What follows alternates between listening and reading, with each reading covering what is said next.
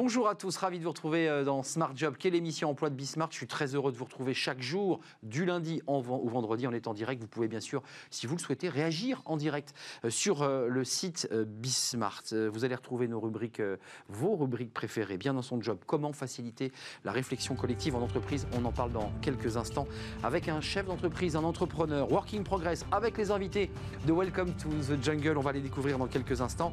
développement durable et économie sont-ils de faux amis On en parlera et on va en débattre dans quelques instants. Puis le cercle RH, on, se penche sur le secteur de l'hôtellerie-restauration, euh, impacté, durement impacté par cette crise Covid, euh, un peu en colère finalement contre ce plan de relance qui ne va pas assez loin.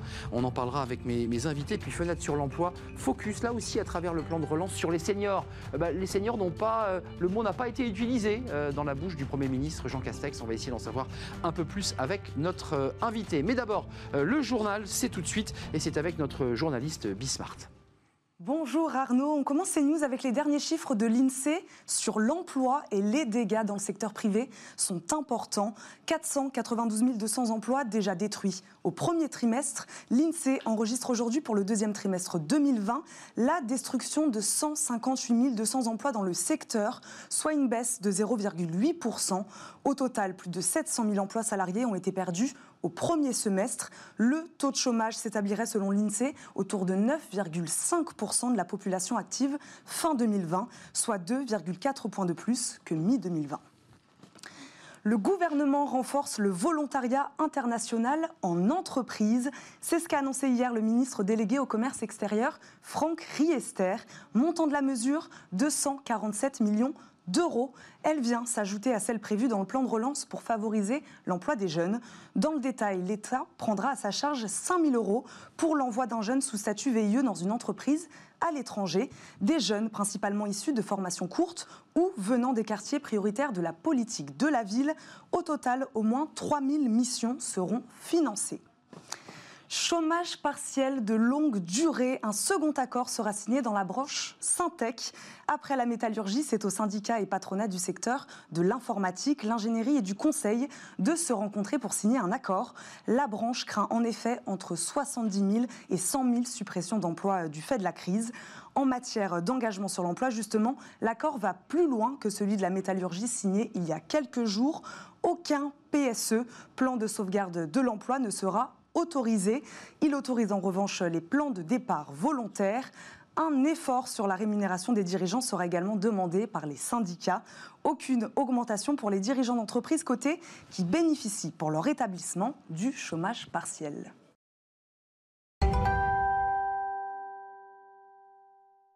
Bien dans son job, oui, euh, on est bien dans son job malgré ce contexte un peu particulier. On va parler de la réflexion collective. Voilà une belle idée que de la réflexion collective dans une entreprise. On est avec Francis Adam, vous êtes directeur associé de Stig.pro. Euh, merci d'être avec nous. D'abord, euh, j'ai envie de dire, la réflexion collective, mais elle est partout dans l'entreprise. Hein. Pourquoi avoir besoin d'une structure en plus? Parce que globalement, on réfléchit tous, on se parle, on échange, on connecte nos cerveaux. Pourquoi avoir voulu créer, développer depuis 2016 cette structure STIG? Alors, STIG a été créé à l'origine euh, en tant que Civic Tech. Donc, c'était une application citoyenne qui avait pour but de réchauffer euh, les euh, relations entre d'un côté euh, les citoyens et de l'autre côté euh, les, candidats et les élus. c'est deux, deux aventures entrepreneurs. Aiguillonner, vous voulez dire? C'est ça la Civic Tech, c'est quand même de dire il vous faudrait faire ça. C'est remonter la volonté générale. Ouais, c'est ça. Voilà. C'est pas la class action, mais c'est un peu ça, quoi. C'est l'idée qu'on est là, on existe et on pèse dans le débat. C'est ça, c'est finalement donner plus de sens à la relation entre les, les, citoyens et la prise de décision. Et euh, notre ambition, ces deux aventures entrepreneuriales qui se sont euh, rejointes, c'était finalement de pouvoir faire interagir les parties prenantes d'une organisation pour permettre à l'organisation de prendre des décisions qui sont plus intelligentes. Exemple concret alors, euh, quand on parle de, d'intelligence, on va, dans notre vocabulaire, nous parler de signaux faibles et de signaux forts. Euh, lorsque, par exemple, on accompagne la Massif dans la mmh. redéfinition de sa raison d'être, euh, on va, par exemple, demander aussi bien aux salariés qu'aux élus, donc les délégués de la Massif, à l'ensemble des parties prenantes, des sociétaires aussi, euh, qu'est-ce qui, pour eux, doit être la réponse de la Massif à la société euh, quelle, doit être la promesse plutôt de, la massif à la société, on va avoir des signaux forts qui sont tout simplement euh, l'expression d'une priorité euh, en termes de préoccupation. Donc, par exemple, l'écologie, ou par exemple... Qui arrive en tête, j'imagine, des, préoccupations? Alors, les données, la, Massif va le 19 septembre. Oui, je ne veux pas spoiler. raison d'être, Donc je leur laisse le plaisir d'annoncer. vous avez dit écologie, on imagine qu'il y a quand même dans, le, voilà, dans, la conscience citoyenne cette idée-là quand même. Alors bien sûr que l'écologie est très présente, après il y a aussi une dimension solidaire, et ça permet à la Massif finalement de voir où est la réalité des préoccupations de chacune de ces parties prenantes. Donc là, on est dans les signaux forts. Dans les signaux faibles, on va plus aller chercher des messages discrets, des signaux discrets. Ça peut être une nouvelle manière de, de parler ou d'aborder un sujet qu'on va retrouver dans simplement quelques idées, avec une formulation un peu particulière, une émotion un peu particulière, ou ça va être deux idées, ou plutôt une notion qui est très peu présente à l'échelle de centaines d'idées, mais qui va susciter un nombre de votes très important ou des réactions très particulières. Ça, vous l'exploitez, ensuite vous le transmettez à l'entreprise, vous dites voilà, nous, ce qu'on voit dans les signaux faibles, par exemple, c'est une remontée que peut-être l'entreprise n'avait pas vue.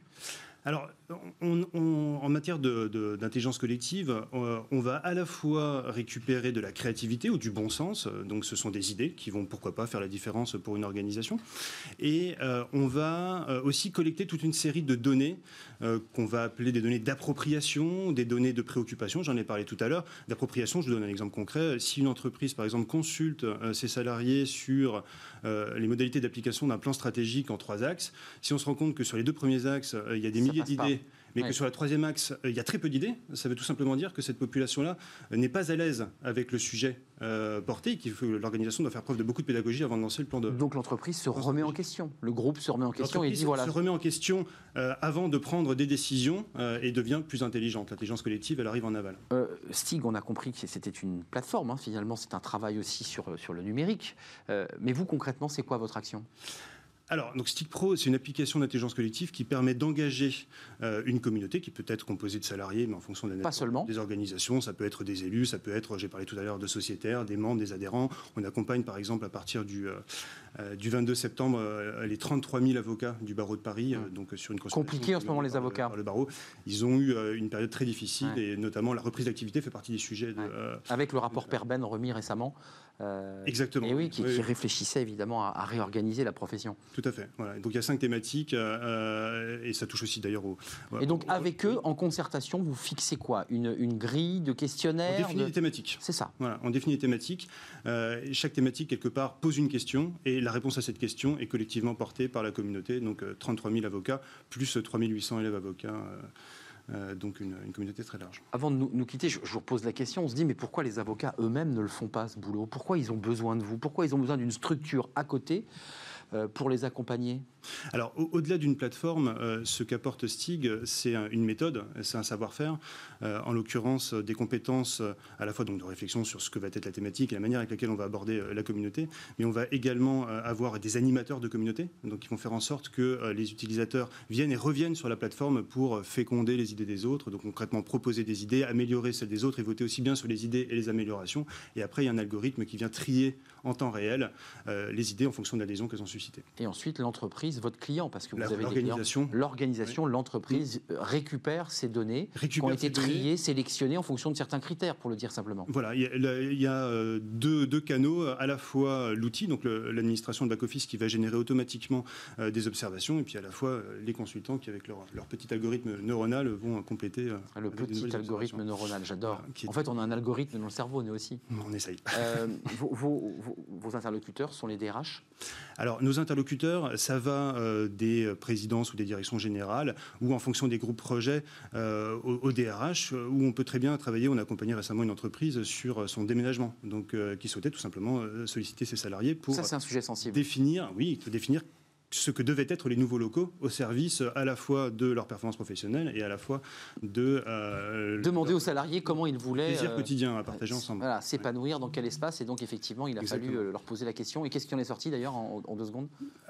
On, peut avoir justement des expressions de bon sens qui sont très intéressantes. L'entreprise spontanément avait plutôt en tête de, comme il s'agissait de bureaux de partager, d'avoir de, des fréquences de ménage très très fortes. Et c'est les salariés sur la base d'une proposition d'un d'eux qui finalement on dit non, à partir du moment où on est en, bureau partagé, c'est notre responsabilité d'assumer la propreté des, bureaux. On, quitte un bureau, on le nettoie, et quelque part, bah, l'organisation fait des économies avec, avec cette idée, cette certitude d'aller dans le sens des salariés qui l'assument. Et ça a été forcément repris par l'entreprise, cette trouvé que c'était une superbe idée. Tout à fait. oui. Le, le participatif, parce que c'est de ça dont il est question finalement, c'est d'impliquer, d'engager à travers votre structure STIG.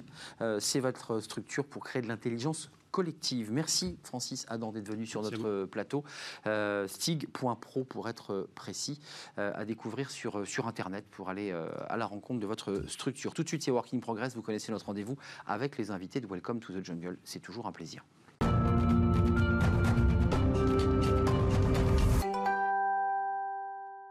Working Progress avec les invités de Welcome to the Jungle sur ce plateau. Mathieu Amaré, merci d'être venu. Vous étiez là hier, vous allez être avec moi pendant, euh, je crois, une quinzaine de jours. C'est un, petit plaisir de partager euh, vos invités parce que c'est vous qui allez les chercher, ces invités, pour trouver des thématiques. Aujourd'hui, euh, c'est un thème passionnant, vraiment, sur ce lien entre décroissance, qui est un mot très sensible, explosif, et économie, développement économique. Est-ce que ce sont de faux amis? Est-ce qu'on peut marier ces deux mots? C'est un peu l'objet de l'invité que vous allez nous présenter. Exactement, tout à fait. Euh, vous savez, Arnaud, euh, on entendait cette petite musique depuis quelques années qui nous invitait à, ralentir, à décélérer. Et bien maintenant, avec la crise économique et sanitaire euh, du Covid-19, on nous invite désormais à décroître. et cette régression économique, elle nous montre aussi qu'elle peut s'accompagner d'effets bénéfiques, notamment en matière environnementale. Et pour creuser la question, je suis ravi d'inviter en visio le professeur Bernard Christophe. Bernard Christophe, bonjour. Bonjour.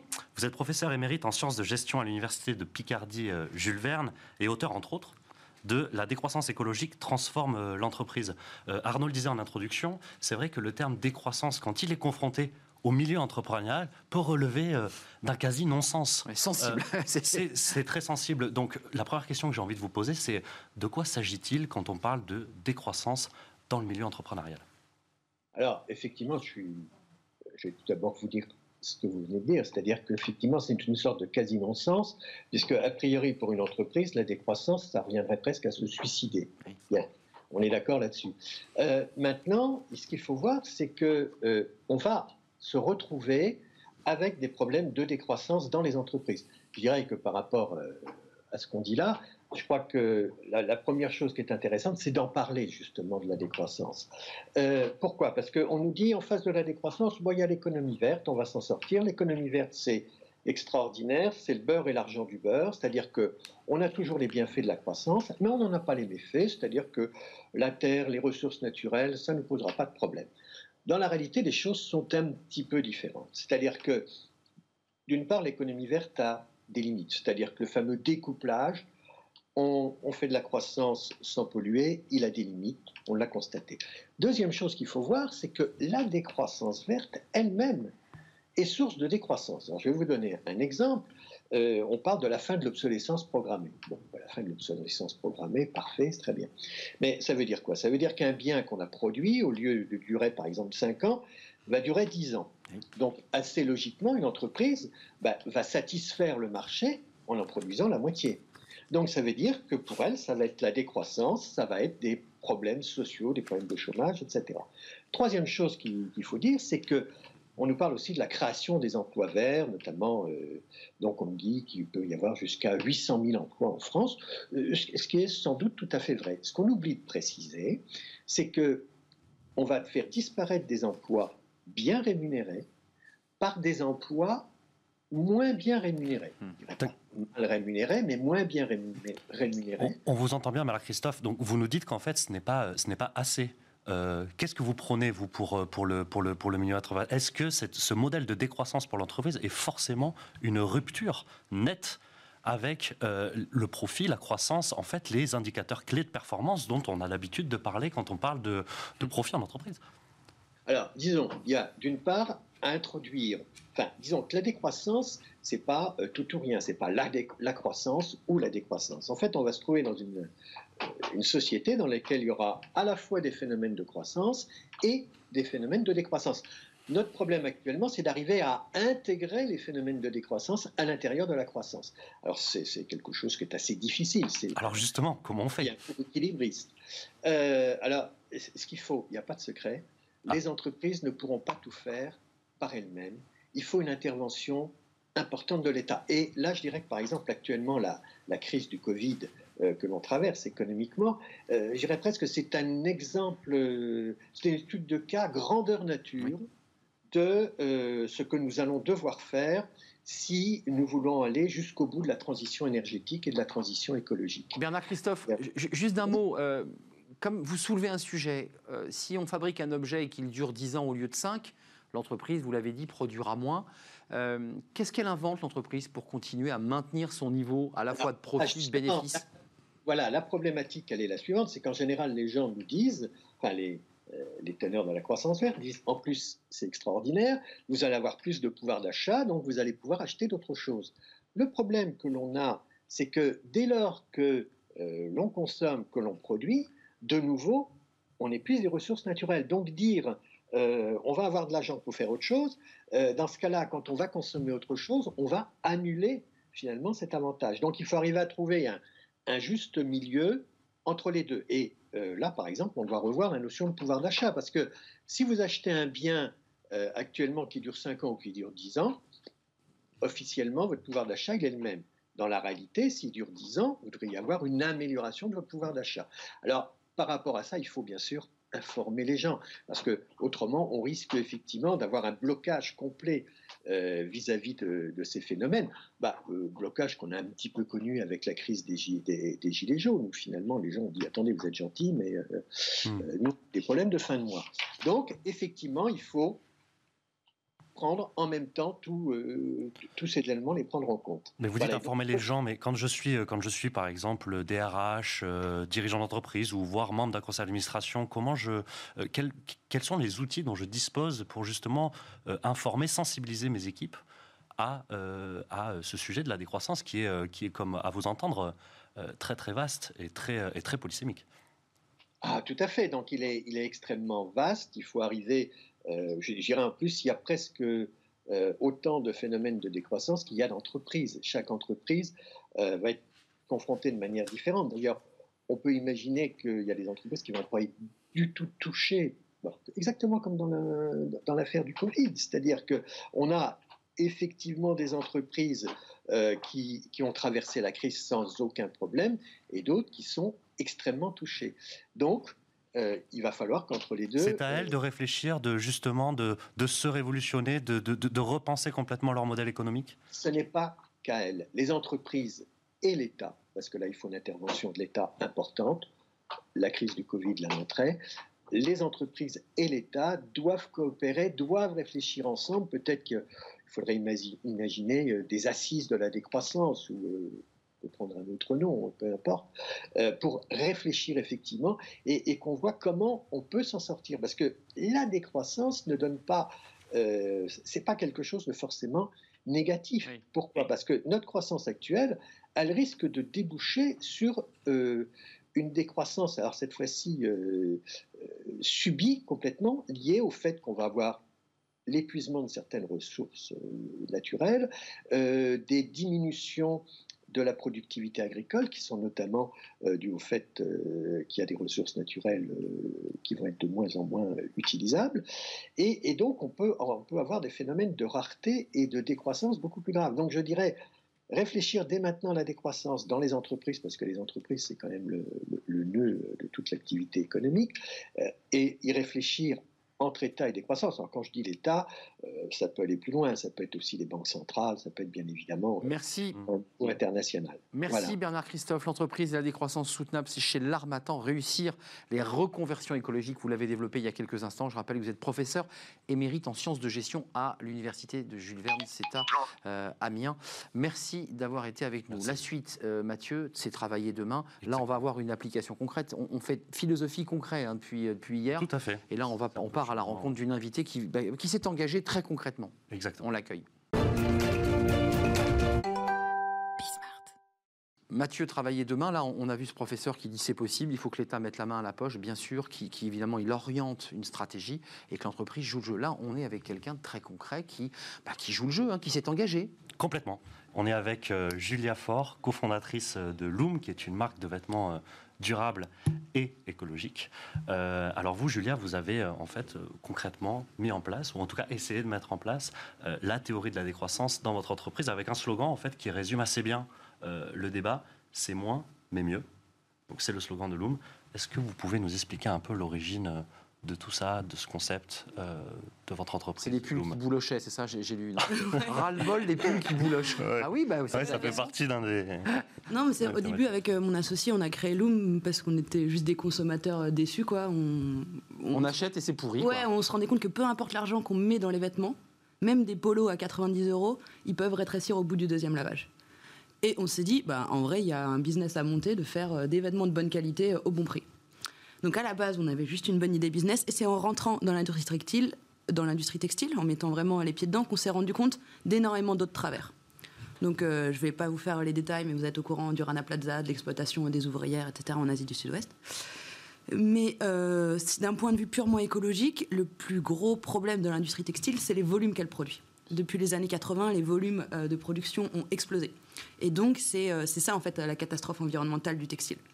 Donc face à ça, euh, il y a deux solutions. Soit on opte pour une solution qui est genre du solutionnisme technologique. On espère qu'on peut continuer à produire et consommer autant de vêtements, mais que grâce à la technologie, ben, ça va consommer moins de ressources.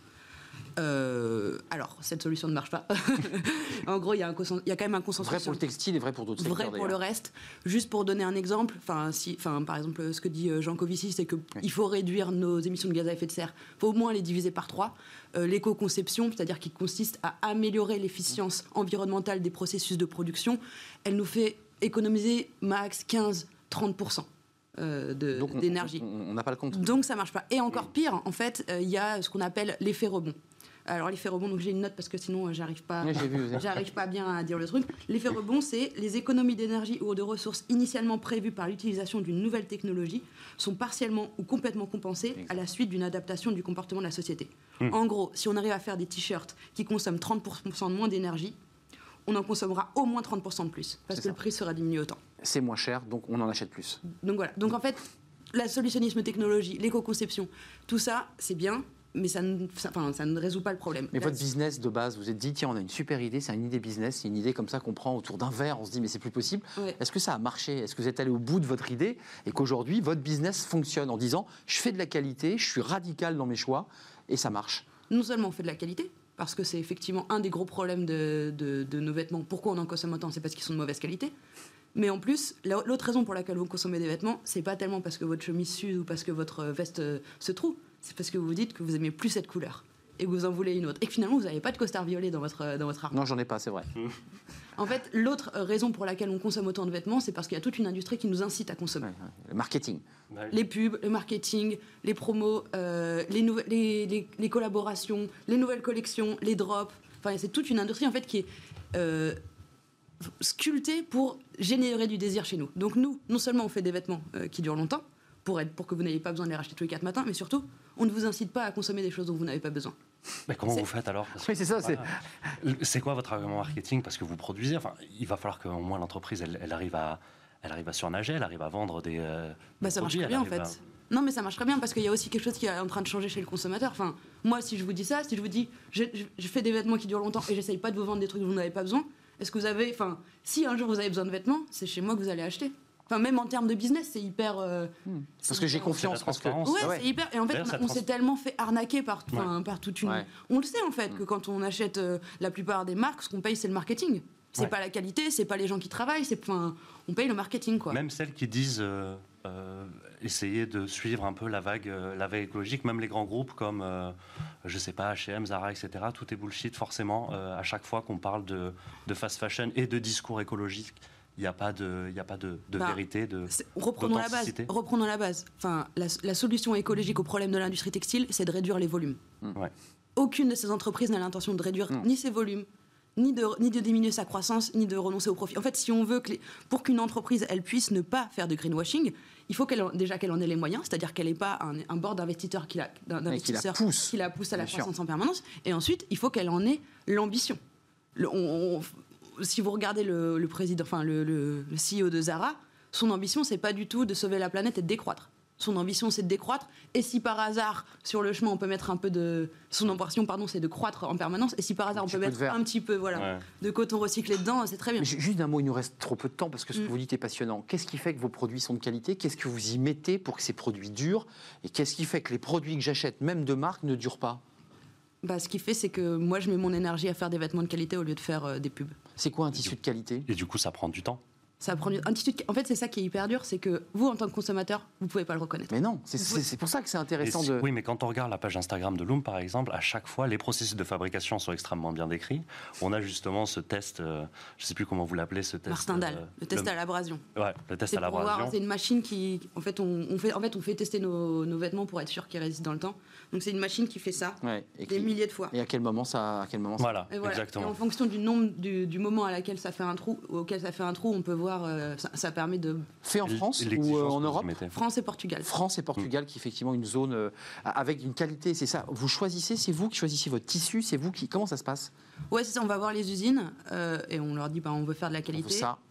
Ouais, et donc on dit bah voilà, on voudrait que les couleurs partent pas au lavage, que ça rétrécisse pas, etc on fait des prototypes et ensuite on les teste en laboratoire, donc avec euh, ce genre de machine. Une machine qui permet de, tester l'apparition des trous, une, machine qui permet de voir euh, la décoloration dans le temps, une, machine qui permet de voir le rétrécissement au lavage.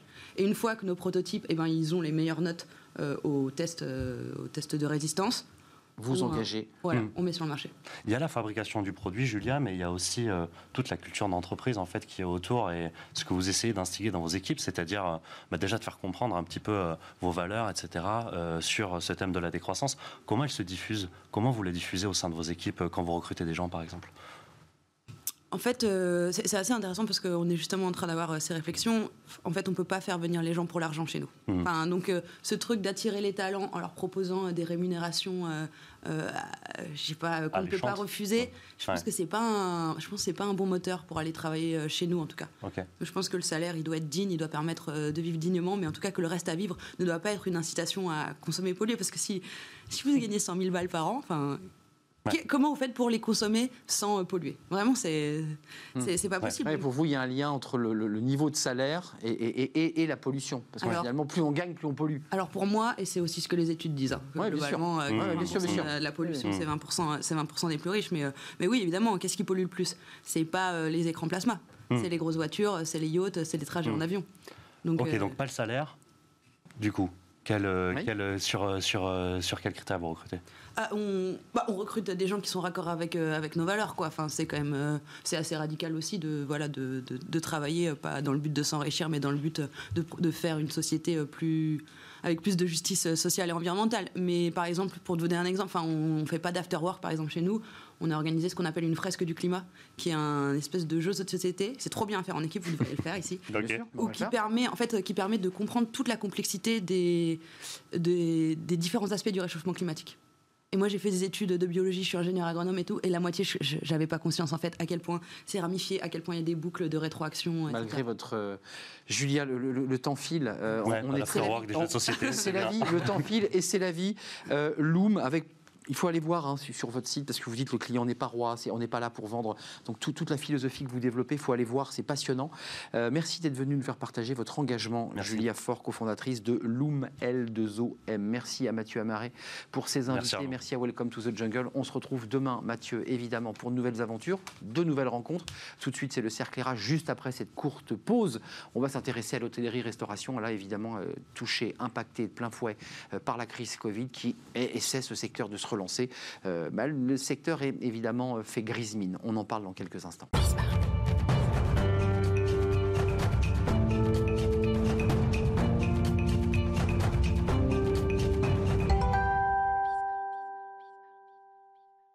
Le cercle RH avec mes, invités, euh, ils sont autour de moi. On va s'intéresser au secteur de l'hôtellerie-restauration. Alors vous l'avez vu depuis quelques semaines, euh, on, gère, on parle de thèmes positifs parce qu'il se passe des choses positives, puis on parle de secteurs aujourd'hui qui ont été confrontés, euh, je dirais, à deux mois où il n'y a pas eu d'activité économique. Et évidemment, on s'intéresse avec eux à la manière dont ils essaient de relancer la, machine. C'est un sujet, on parle de l'hôtellerie-restauration, donc de fait, ça impacte la question du tourisme en général et, le fait que les touristes eh bien, ne soient pas venus dans les grandes notamment Paris, parce que vous allez voir, la situation est assez contrastée. Le ministre de l'économie a indiqué qu'il allait probablement, après octobre, au-delà d'octobre, eh bien, prolonger le chômage partiel. Ça, c'est une nouvelle euh, importante. Et puis, on va s'intéresser au numérique, parce qu'il y a aussi beaucoup de sociétés qui réfléchissent à, euh, à, faire mieux, moins, mais mieux. On en parle euh, avec mes, invités. D'abord, elle est à mes côtés, Agnès de, Kramer. Merci d'être avec nous. Vous êtes directrice générale de Feelingo. Euh, c'est vous le numérique, vous êtes ces sociétés qui, qui dites, qui, qui imaginé l'idée de- d'améliorer la qualité euh, du voyage. C'est plus le voyage à la chaîne, c'est la qualité du voyage, avec une, un peu comme dans le monde agricole, avec une équité entre, ben, euh, celui, entre la plateforme et l'hôtelier pour que chacun gagne sa vie. Thierry Grégoire est avec nous. Merci, vous êtes le président de l'UMI. Euh, L'UMI, c'est l'organisation qui gère les hôteliers, les cafetiers, les patrons de discothèques et les traiteurs, entre autres.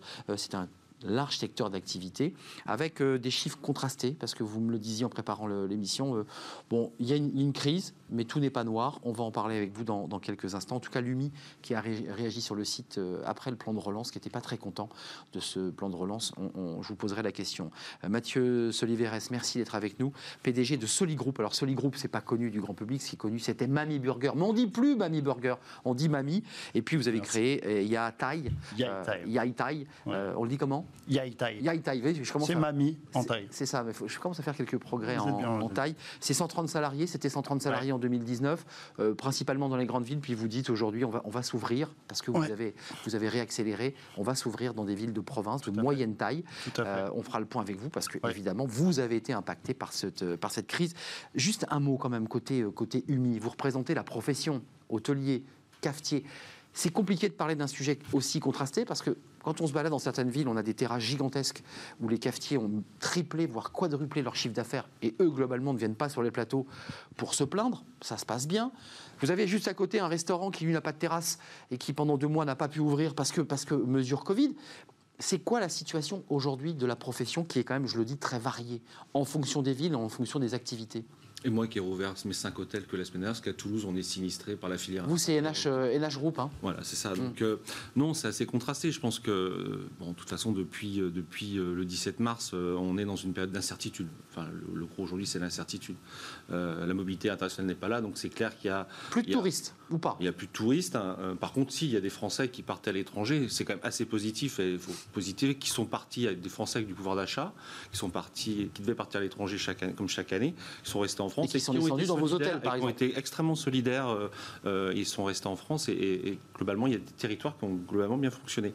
Alors, il y a des territoires qui sont plus sinistrés. sont- La Bretagne, ça a bien fonctionné? La Bretagne a fonctionné, toute la partie Aquitaine, la région PACA un peu moins, euh, la Corse aussi un peu moins, mais euh, toute la ruralité, euh, l'Ardèche, l'Aveyron, l'Ariège, Ouais, le désir de verre. etc. C'est les gens se sont reconfinés en vacances, mais avec leur tribu. C'est ça aussi qui est intéressant. C'est dans les choses. On se, dans- on se, re- on se reconcentre on se re- ouais. en, en famille ou entre amis euh, dans des endroits où on, on respire, on retrouve de la nature et des espaces qu'on ne connaissait pas. Ça, c'est le côté positif. Le côté négatif, oui, bien sûr que la certitude, pour nous, elle est terrible. Après, euh, vous savez, dans, dans- dans cette situation de crise, euh, ça va rebattre aussi un petit peu les cartes. Le plus difficile aujourd'hui, il est euh, social. Euh, socialement, c'est clair que ça a des impacts. euh, on parle beaucoup euh, d'activité partielle, mais moi, je pense à- aux 150 000 saisonniers qui n'ont pas eu de contrat de travail depuis le 17 mars, qui auraient dû faire une saison. Ceux-là sont à la case Pôle emploi, vont arriver en fin de droit. On en a, alors qu'on, paradoxalement, certains territoires cherchaient de la main-d'œuvre et n'en ont pas eu parce que l'activité partielle, elle a maintenu des gens chez eux, le confinement. Et c'est très difficile aussi de remettre les gens au travail, de réimpulser C'est ça. un confort, enfin, il faut le dire. A D'abord, un ça a été confort. une épreuve psychologique pour les chefs d'entreprise, mais pour les salariés. Et donc ça, je suis, on déconfine pas, c'est parce qu'on dit on déconfine que les gens reprennent le travail. Oui, on donc il y a tout un travail qui a été fait. On était à 85% de repré- d'activité, Ouais. là on n'est pas à 100% encore. hein, donc euh, euh, c'est noir, euh, oui, ça dépend de quel côté on se il y a place. 15% de perspectives de menaces de fermeture, ça ce sont vos chiffres. Alors, Euh, et il y a 15% où il y a un risque de défaillance d'entreprise. oui, ce qui est très étonnant, c'est qu'en fait, personne n'en parle. On parle beaucoup de chômage partiel, on parle de salariat, on parle d'entreprise. Un contrat de travail, derrière, il y a un salarié. Mais le contrat de travail, par principe, il est rattaché à l'entreprise. Nous, le sujet qu'on dit, c'est pas le chômage partiel, il en faudra, certainement moins rémunérateur qu'il ne l'a été, et ce qui est logique, il faut que les gens reprennent le travail, mais on n'a pas réglé un problème. Et c'est pour ça que nous, dans le plan de relance, on est insatisfait. Pas euh, des prêts qui sont donnés. Et sur les prêts, il y a tant à dire que la négociation des taux d'intérêt est entre 3 et 5 en ce moment. Nous imaginons bien que les banquiers vont être les gagnants de l'histoire. Mon sujet à nous, c'est les loyers. Aujourd'hui, vous avez des loyers, qui, les bailleurs, pour eux, la vie n'a pas changé. Hmm. Et donc, ce que l'on dit, c'est que 30% des entreprises iront à la casse et les contrats de travail qui sont rattachés à l'entreprise iront à la casse Pôle emploi. Et notre sujet, c'est de, de mettre ce gouvernement face à ses propres turpitude et contradiction, c'est-à-dire oui, bien sûr, vous, avez, vous êtes à la hauteur depuis le début, sauf que là, vous ne faites pas l'effort pour des raisons X, Y, c'est-à-dire, un, vous démissionnez sur les assureurs, vous laissez le marché se réguler, donc vous êtes soumis à de l'influence, avec, des procès. à l'influence des banquiers, et vous ne souhaitez pas mettre la main sur la négociation sur les bailleurs, c'est-à-dire qu'aujourd'hui, à partir du 10 septembre, les procédures judiciaires vont être engagées par les bailleurs et on verra les entreprises à la casse. Mathieu Soliver, juste d'un mot, parce que vous, 130 salariés, vous, ça a été quoi? Du chômage partiel dans votre stratégie? Fermeture des restaurants ou du click and collect, comme on dit? Click and collect, euh, livraison. Avec, Agilité. Avec euh, Deliveroo, Uber, on a essayé d'innover. On a créé des kits à burger où le, pendant le confinement euh, et même après, où les gens pouvaient faire leur burger à la maison avec la petite sauce. voilà. Ça a permis quoi? De compenser un tout petit peu? A permis d'exister déjà sur les réseaux sociaux, sur euh, voilà dans de la pas tirer le rideau quoi. On était fermé, on a été fermé pendant pendant un mois et on s'est dit bah même s'il n'y a pas grand monde, et puis faire retravailler les équipes, euh, qui est, euh, comme disait monsieur, c'est compliqué de faire retravailler les équipes, ils sont chez eux, ils ont... c'est comme les sportifs, ils hein, ont le chômage sur le partiel, terrain. ceux qui sont les serveurs qui sont au SMIC, leur, leur salaire n'est pas dégradé, donc bon, ils sont bien à la maison, et ce que je comprends, c'est normal. Euh, donc nous, on s'est dit direct, euh, on réouvre, euh, on existe, on crée des nouveautés avec les kits, avec voilà, on communique beaucoup, on essaye tant bien que mal d'exister et voilà. Mais vous parliez tout à l'heure des, des bailleurs, mais on pourrait encore en parler, parce que même si c'est des assurances eh sur la perte d'exploitation. Donc les bailleurs, nous, notre parce que vous nous, on hein. s'est renseigné avec les bailleurs. Nous, on, a on est parisiens, donc on a des gros loyers de parisiens. Donc on, a, on perd. Euh, c'est pour ça que vous cherchez à aller aussi dans les villes un peu voilà, moyennes, parce que c'est moins cher. C'est les mêmes à Toulouse. Eh, c'est ça, hein, il y a des loyers trop. Et donc, euh, nous, on s'était dit, euh, qu'est-ce qu'on fait avec les bailleurs? On y va, on prend des avocats, on regarde, voilà. Et donc? Et donc, on s'est dit non, parce que si on va au combat. On met le doigt dedans. Voilà, on va au combat, et puis en plus, on a des mauvaises relations à long terme avec eux. Sur, voilà, on a des baux qui durent des années. Si on a si on commence à se, à se friter avec nos bailleurs. Euh, Donc, vous n'engagez rien Donc, on n'a rien engagé. Concernant les, euh, les assurances, c'est pareil. Il y en a qui ont réussi. Euh, il y a des gens que, avec des assureurs, on parle beaucoup de la SATEC, AXA, voilà, où eux, ils ont réussi parce qu'ils ont des très vieux contrats d'assurance. Apparemment, on nous dit que ça commence, mais bon, nous, malheureusement, on avait changé d'assurance. On n'est pas jeune assurance chez AXA en janvier, donc euh, malheureusement. Pas possible de dire effectivement. C'est compliqué. C'est compliqué, mais ça. Vous avez tout pris sur la tête, pour le dire simplement. Vous avez ah. porté sur vos épaules les loyers. Mais, euh, mais on a quand même de la chance. Bon, même si le plan de relance, euh, voilà, mais il y a des pays à l'étranger où ils n'ont rien. Nous, nos salariés, ils ont pu rester au chaud. On a pu avoir des PGE.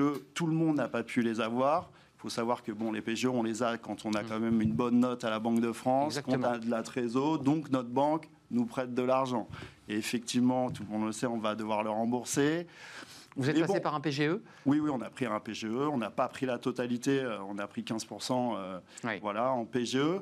Mais au moins, déjà, on peut dormir tranquille.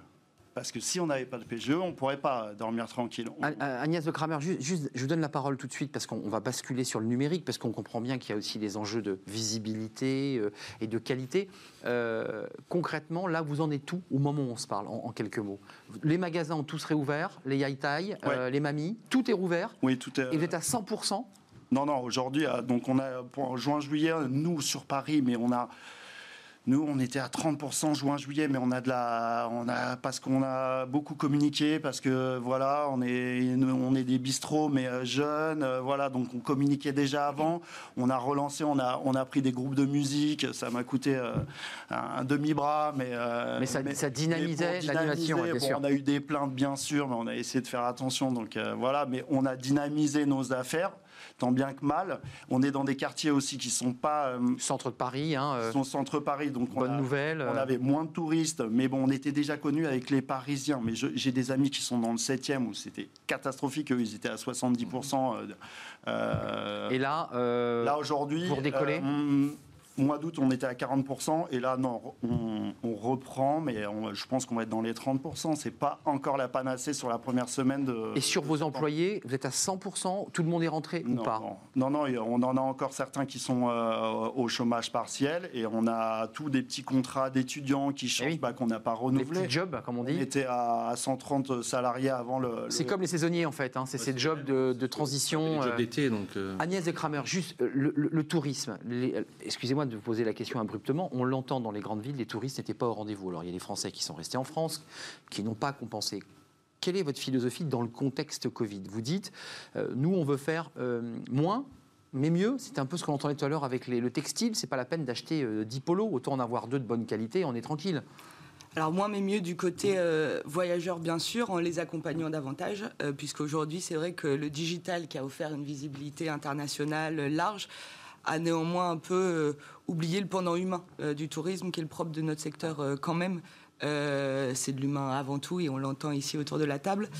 Donc c'est de remettre l'humain au centre en considérant vraiment les envies des voyageurs et en valorisant réellement les hôteliers sur la plateforme tout en les accompagnant, voyageurs comme hôteliers, dans une démarche durable. Euh, Là, en ce moment même, parce que la, la- la situation est quand même complexe. hein. Si je veux partir en voyage, je vais chez vous. Je, je re- je- je- je- mais je peux aller où concrètement en ce moment? Alors, vous pouvez euh, aller en France, déjà. Ouais, d'accord, je savais que vous alliez et, dire ça, oui, oui. et la destination France euh, reste de loin euh, la destination qui a été privilégiée ça, par les hein, voyageurs euh, cet été. Euh, le long courrier, pour l'instant, est totalement en stand-by. hein, on va pas se mentir. euh, euh, si on parle d'Asie, Amérique latine, euh, hein. États-Unis, c'est juste impossible, c'est fermé. D'accord. Euh, L'Europe, l'Europe de proximité, limitrophe, euh, est ouverte euh, et donc accessible également aux voyageurs. Et, et moi, je retiendrai, on l'entend quand on entend euh, Mathieu Solivares, l'agilité et euh, la flexibilité, la résilience du secteur. Ouais. Et euh, cette crise, avec euh, toutes les difficultés qu'on a eues, qu'on a et qu'on aura encore euh, pour certains un petit bout de temps, euh, est compensée c- par cette capacité des entrepreneurs à être agiles, à innover, à réinventer leur, euh, leur activité. Et ça, pour moi, c'est vraiment le très positif pour, euh, pour l'avenir du secteur. Un rapport d'égalité aussi entre l'hôtelier et la plateforme? De respect. Euh, sans l'hôtelier, on fait rien en tant que plateforme. Et euh, mon travail, c'est d'offrir à l'hôtelier de la vi- visibilité et de lui euh, construire un lien fort avec son voyageur. Si je fais pas ça, je fais pas mon job. Euh, et Enfin, vous aujourd'hui, dites ça parce que d'autres plateformes ne font pas ça. C'est un rapport un peu inéquitable entre l'hôtelier qui est obligé de passer par la plateforme et qui souvent, quand on va chez l'hôtelier, se plaint d'ailleurs en disant mais moi je- la plateforme gère à distance, euh, ça me coûte cher, c'est pas géré. Enfin c'est ça, que vous soulevez. je suis pas en interne, je sais pas comment Bah, vous êtes fonctionne en hôtelier, hein. interne. Mais je- je crois Par que- contre, enfin- je travaille avec les hôteliers, donc j'entends leur, euh, leur, euh, leur discours euh, sur euh, des taux de commission qui sont de plus en plus élevés avec un niveau de service euh, derrière qui, C'est ça. qui n'augmente pas, en tout cas. euh, Pour, pour être concret, on parle d'emploi. euh, maintien des emplois, euh, le, le chômage partiel qui maintient des emplois dans, dans vos secteurs. Euh, Jusqu'à quand ça peut tenir Et est-ce que vous, l'hôtelier que vous êtes, vous avez quand même des plannings de réservation Est-ce qu'on peut tenir comme cela sans touristes étrangers Est-ce qu'on peut tenir économiquement sans avoir le soutien des, des touristes qui venaient apporter, on le sait, beaucoup d'argent euh, de restauration, de location et, et tout ce qui s'en suivait Est-ce que c'est possible? Bah, bon, économie sanitaire, on sait que c'est impossible l'équation. Il y aurait jamais. Ça c'est marche pas. impo- Ça marche pas. D'accord, Euh, en revanche, euh, euh, ça peut tenir. La mobilité internationale, il va falloir la retrouver. Alors, euh, il faut. Que Ah, Mais là, ça- c'est point mort là. hein. c'est point mort. Euh, Quand est-ce qu'elle redémarrera On ne sait pas. Euh, on a, moi, ce que je vois de positif, c'est que euh, d'abord la digitalisation, on en parle beaucoup. Aujourd'hui, une accélération. La digitalisation a gagné 50 de commercialisation avec les trois mois de confinement. Tout le monde aujourd'hui se pose pas de problème de faire des réunions sur Zoom. Et chez nous, dans notre secteur d'activité, la réappropriation de l'outil digital est fondamentale. C'est valable pour le business commercial, marketing, Mais c'est valable pour le social. Nous, on a monté une plateforme qui s'appelle Troops, qui, qui est une plateforme justement pour mettre en relation nos salariés, 50% d'entre eux ont moins de 30 ans. Donc, euh, Donc on est ils sont, même- ils sont euh, ce geeks. sont des euh, gens qui sont sûr. aussi agiles. L'agilité, en tant que chef d'entreprise, si on ne l'a pas, on est condamné à mourir. Donc, à un moment donné, il faut aussi. Euh, on peut toujours dire se fermer les yeux. Je pense que. Vous vous y êtes mis. Globalement, On- la profession s'y est mise. en train Elle de était déjà. La ruralité qui était en grande souffrance, aujourd'hui, ça devient le number one en termes de business et de chiffre d'affaires. Mais ça, c'est intéressant de le dire. Et, et c'est très bien. Moi, je connais des collègues et mon vice-président qui est à, à côté de Bérinx, enfin à côté d'Orthez à Bérinx, il, il me dit c'est ma meilleure année de l'année. Bon. Et au même moment, mais des il Parisiens ça, disent- vous avez des Parisiens parce qu'il n'y a Bah pas oui. d'événementiel, parce qu'il n'y a pas de mobilité internationale. Le sujet, il est, s'il faut que l'État prenne sa responsabilité. C'est là où chacun prend ses responsabilités. Chez d'entreprise, nous prenons notre part, sauf qu'on ne peut pas nous, nous, nous- nous- nous donner des PGE, en tout cas, qu'on va devoir rembourser, des prêts, etc. Comme L'État- des décalages de charges, hein, doit comprendre. payer.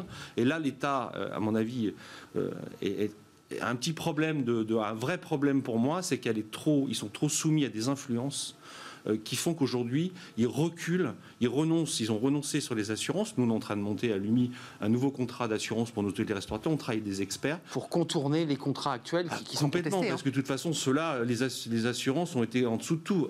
Si dès le départ, ils avaient accepté ce que je disais, rembourser à tous les hôteliers restaurateurs 15% de pas d'exploitation, ils signaient et gardaient les clients pendant 20 ans. Parce été- Exactement. on Mais ils ont dit non. Ils ont dit Ils- on- Parce qu'ils étaient dans leur logique, dans leur schéma. Et les banques, c'est pareil. Aujourd'hui, ce qu'ils pensaient une seule chose, ils achètent de l'argent en taux négatif et ils veulent nous le revendre à 3 à 5 C'est-à-dire qu'ils vont se faire de l'argent sur notre secteur d'activité.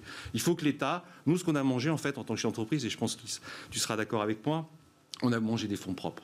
Les trois mois de confinement, c'est 30 à 50% de fonds on propres. fait fondre On, ce on a un mois et demi, en moyenne, on a un mois et demi de trésorerie d'avance. Voilà ce que l'on a. Donc, ce qu'il faut, c'est aujourd'hui, c'est l'incertitude, c'est le pire des choses pour un chef d'entreprise. C'est-à-dire qu'on ne sait pas gérer. Moi, aujourd'hui, je peux vous dire, je suis content, j'ai rouvert mes cinq établissements la semaine dernière.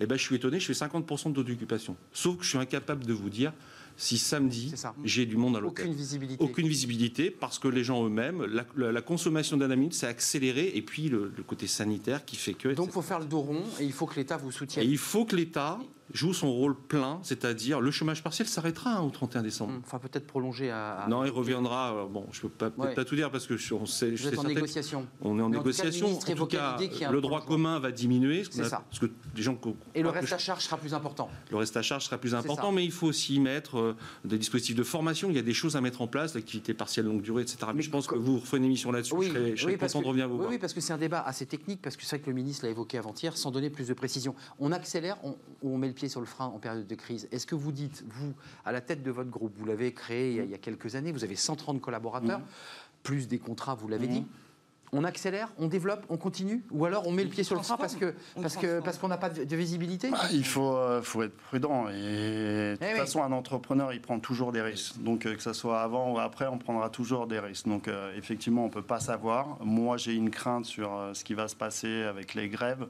Moi, je suis très, on est très impacté Oui. par les grèves. Parce que Le- Paris.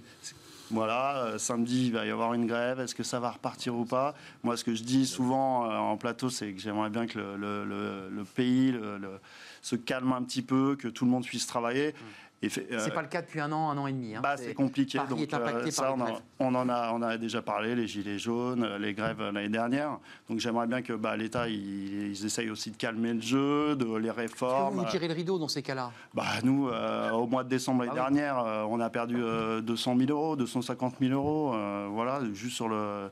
Bon, ça, tout ça, on récupère pas. Aucune compensation évidemment. Non, aucune, aucune. Alors ils nous disent, euh, on a des, on, on nous dit oui, vous allez avoir des aides, mais on on n'y a jamais le droit parce que c'est pas une fermeture euh, euh, administrative, euh, voilà. Inquiétude sur Paris. Effectivement, samedi, on annonce de nouveau pour les restaurateurs, les hôteliers, enfin bref, les, commerçants, c'est compliqué. Vous accélérez en province? C'est ça votre Là, nous, aujourd'hui, c'est vraiment de, de regarder en province sur des petites villes comme, euh, comme Rouen, Reims, Troyes, Hmm. où euh, bah, déjà il y a un petit peu moins de À concurrence. taille que- humaine. Voilà, à taille humaine, où il y a moins de concurrence qu'en région parisienne, où les loyers sont moindres, les fonds de commerce sont moindres. Euh, voilà. Paris, c'est compliqué. La circulation, les gens ne veulent plus venir. Il faudrait quand même que euh, les Parisiens, les entrepreneurs, on se réveille tous aussi. Les gens ne peuvent plus euh, venir, euh, que ce soit les gens qui font les plombiers, ils ne peuvent pas avancer dans Paris. Moi, je- hier, j'ai pris mon vélo. Bon, bah, c'est super, vous me direz. Mais euh, venir de bonnes nouvelles jusqu'ici en vélo, bon, je n'étais pas habitué. Vous n'êtes pas venu en vélo aujourd'hui Si? Si, si. Si, vous êtes venu en vélo. Mais de- depuis bonne nouvelle. Mais Ah, ce qui est, moi, ce que j'ai peur, aussi, c'est que les banlieusards ne viennent plus à Paris. Alors déjà qu'il y, a- il y a les spectacles, le cinéma, le Rex, tout ça, c'est fermé. En décembre, je, je ne sais pas si les banlieusards vont venir. Euh, Période de Noël, hein, période de consommation, de restauration, de, de voyage, Rivoli, euh, Rivoli, c'est magnifique quand même.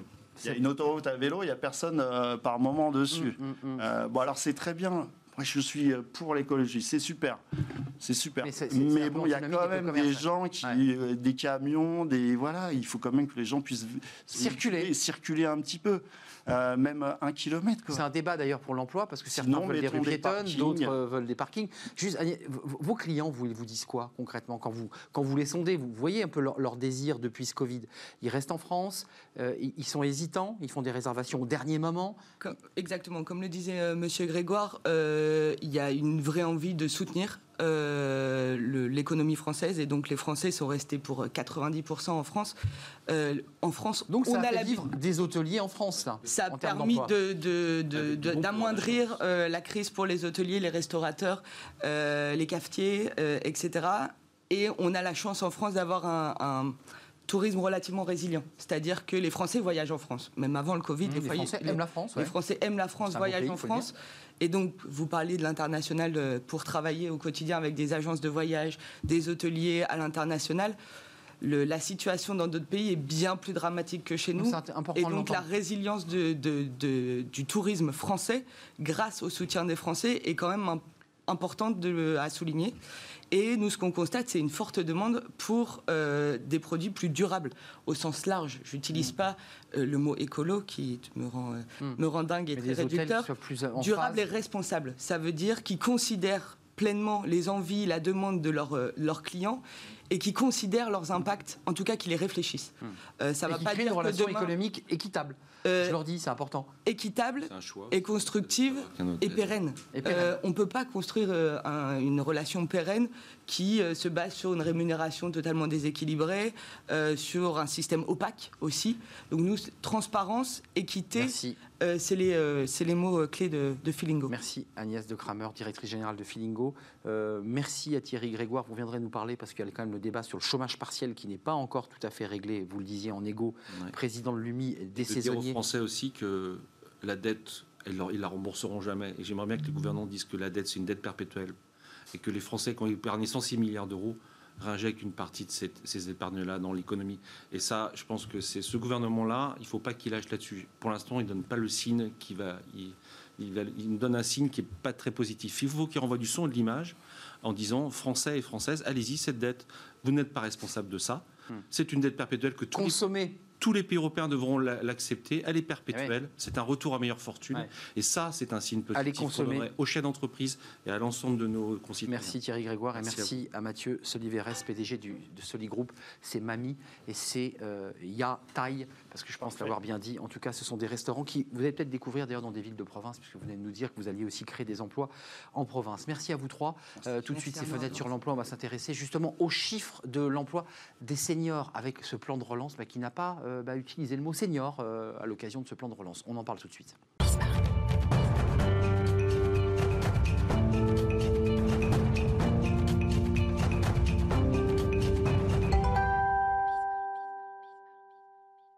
L'emploi des seniors, euh, le grand oublié du plan de relance, c'est le grand retour aussi d'Amélie Favre-Guittet. Bah oui, ça faisait longtemps oui. qu'on ne s'était pas vu. Cofondatrice de Talent Management. Euh, c'est un sujet qu'on a déjà évoqué sur le plateau, mais là, là on, on l'examine à l'aune de ce plan de relance. Les jeunes, on en a beaucoup parlé. Vous, vous dites, bah, c'est dommage parce que les seniors, les seniors, c'est 45 ans selon l'INSEE. Alors moi, je suis, je suis déjà. Alors ça dépend. J'ai passé la date. On a du 45, on a du 50, on a du 55. Ils se mettent jamais d'accord sur les chiffres. Alors, D'accord, l'INSEE, c'est 45, me semble-t-il? À partir de 50, Ah. 45, c'est plutôt Pôle emploi et la Sécu. Bon, non, mais c'est important de savoir. Euh, ça vous a mis en colère de, voir que ce plan de relance n'avait pas, au-delà du ciblage jeune, euh, un ciblage senior? Bah oui, mais en même temps, c'est assez euh, classique, j'ai envie de dire. Ça fait 10 ans qu'on fait pas grand-chose pour les seniors. Et ça fait 10 ans que le chômage des seniors commence à grimper. Alors certes, il est moins important que le chômage national, que le chômage des jeunes, mais il est quand même présent. Et là, aujourd'hui, on a énormément de choses pour les jeunes, on a des choses pour les travailleurs handicapés, et on n'a rien pour les seniors qui commencent tout doucement à être de plus en plus présents et qui restent de plus en plus longtemps. Euh, vous l'évoquiez, il y a une différence entre les- certains pays européens et la France. La, la Ouais. France fait moins travailler ses seniors. Comment vous l'expliquez? Qu'est-ce qui explique qu'aujourd'hui nos seniors bah, travaillent moins que dans d'autres pays européens? Bah, On a moins la culture de la transmission en France, alors qu'en fait, c'est important dans plein d'autres pays. Et on sait qu'un senior a certains savoir-être, savoir-faire et des codes d'entreprise qui sont importants et qui peut transmettre à des nouvelles générations. On est beaucoup moins dans le mentoring et dans le tutorat. Euh, on va pas forcément permettre à des jeunes de former des seniors et à des seniors de former des jeunes. Donc ce côté-là, c'est à un moment donné, le, senior, il nous coûte trop cher, donc on le met, on le met dehors. Alors ça, c'est ce qu'on entend depuis, je dirais, une vingtaine d'années. Hein. quand on est crème dans une entreprise, évidemment, on touche au gros salaire, donc aux seniors. Euh, en même temps, il y a les alternants qui arrivent, il y a beaucoup d'alternants, il y a un coup de pouce pour les alternants, ça coûte quasiment rien à l'entreprise. Il va falloir les former, ces alternants. On va avoir besoin des seniors, non? Ils vont se former tout seuls comme des grands grâce à Google. Non, mais là, vous dites ça avec sérieux ou vous dites ça avec cynisme Ah non, non, euh, un peu des deux. Euh, beaucoup, on va les mettre devant des écrans tout seuls, ils vont se débrouiller. On se dit qu'en recrutant. Du tutoriel informatique Ben oui, quatre alternants pour le coup d'un senior. Donc finalement, on les remplace. Hum, euh, dans un secteur, je, travaille donc, j'ai une plateforme de réservation d'hôtels en ligne, donc uniquement digital, qui a un secteur clairement plutôt jeune. Jeune, bien sûr. on, valorise beaucoup quand même et on, on, est en recherche de profils plus seniors. Et c'est une difficulté aussi, puisque les, euh, je pense que les seniors se coupent d'eux-mêmes. Euh, et notamment du secteur digital, bah, appréhension, ouais, c'est pas mon domaine. les genoux, je vais être trop vieux, mm. peu importe la raison.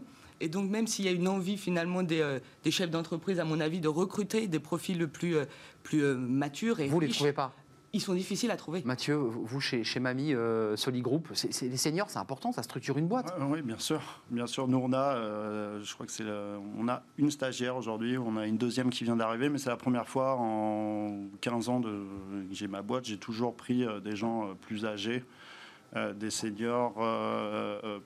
pas, mais parce que parce que j'en ai pas, j'ai pas eu de CV de personnes de la soixantaine.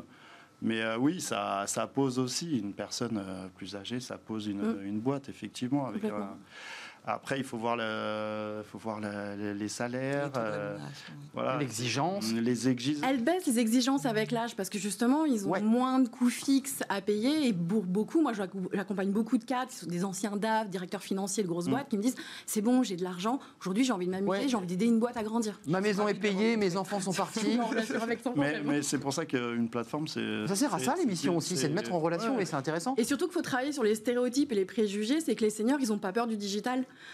Euh, moi, j'interviens beaucoup aussi en école de commerce et c'est souvent les premiers où on se rend compte qu'ils sont pas si digitaux que ça.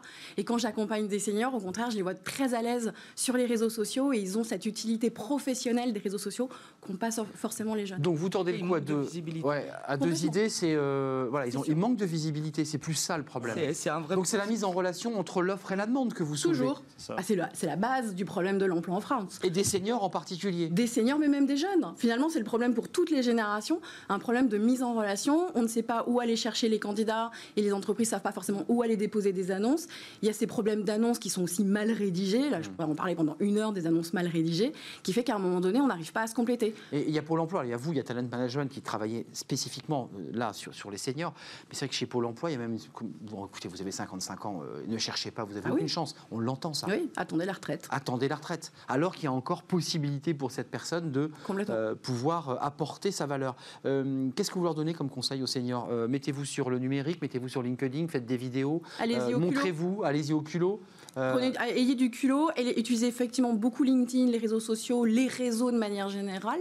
C'est-à-dire qu'il faut aller réseauter à un moment donné euh, et c'est se montrer et c'est afficher sa valeur, ses compétences, c'est dire ben, moi j'ai envie de faire ça, ça, ça et ça. En plus, il y a des prestations au Pôle emploi pour recruter des seniors et justement avoir des aides de Pôle emploi. Hmm. Il s'est pas assez mis en avant.